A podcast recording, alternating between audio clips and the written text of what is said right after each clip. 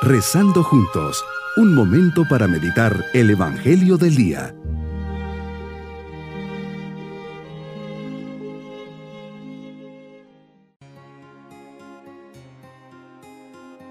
En este día, miércoles de la vigésima semana del tiempo ordinario, les saludo esperando se encuentren bien. Preparemos nuestro corazón para nuestra meditación. Señor Jesús, tú te has encargado de mi causa Tú has alejado muchas espinas de mi camino. Tú has allanado mi senda y nunca te cansas de demostrarme tu gran amor.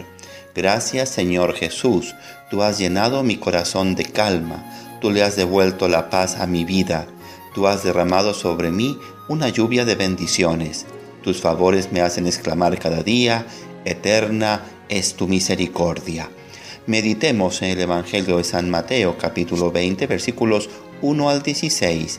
Hoy Señor nuevamente les hablas a tus discípulos con otra parábola para hacerles entender el reino de los cielos. Nos dices que un propietario sale al amanecer, a media mañana, a mediodía y a media tarde, y al atardecer contratando a trabajadores para su viña. A los primeros los contrata por un denario y a los demás al verlos ociosos y sin hacer nada les dice que les pagará lo justo. Hoy me presentas diversos llamados. ¿Qué haces a los hombres? A unos los llamas en la mañana de su vida, cuando son pequeñitos, a otros en la juventud, a algunos en su edad adulta y unos ya al final de su vida. Lo que me impacta, Señor, es que no dejas de llamar e invitar. Eso me deja ver tu deseo de que todos, no importando la edad, lleguemos al final contigo, nos salvemos. Siempre estás tocando a la puerta del hombre, no importando el tiempo ni la edad.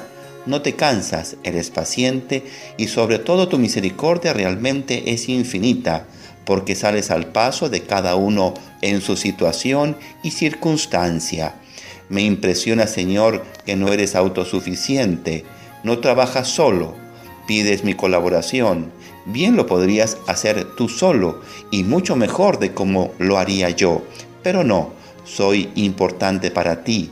Me pensaste, me creaste, me guiaste, me miraste fijamente, me señalaste, te dirigiste a mí y me llamaste por amor. No te importó mi edad, mi vestido, mi condición, mis debilidades o cualidades.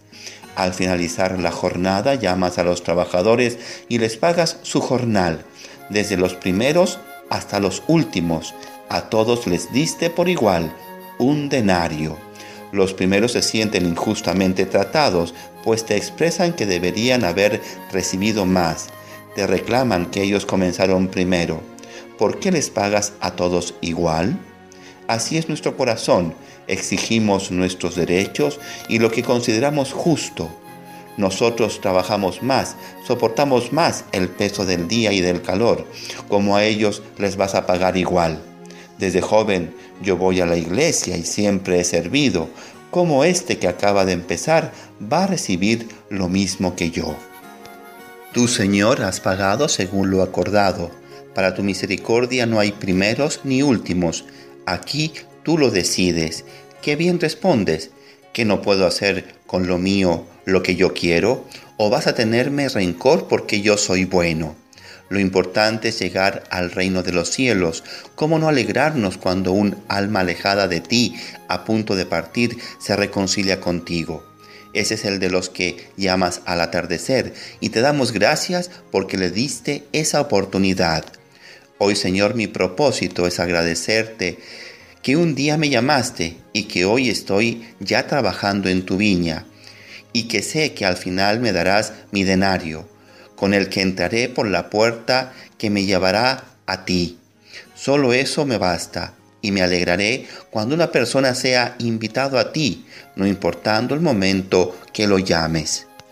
Mis queridos niños, siéndanse dichosos y felices que desde pequeñitos Jesús los ha llamado a ser sus amigos y participar en su viña, trabajando con Él y por Él. Al final les dará el gran premio estar con Él en el cielo y pidan siempre por las personas alejadas de Dios para que acepten la invitación de Dios a estar con Él. Pidamos a Jesús que nos dé su bendición. y la bendición de Dios Todopoderoso, Padre, Hijo y Espíritu Santo, descienda sobre todos nosotros. Bonito día.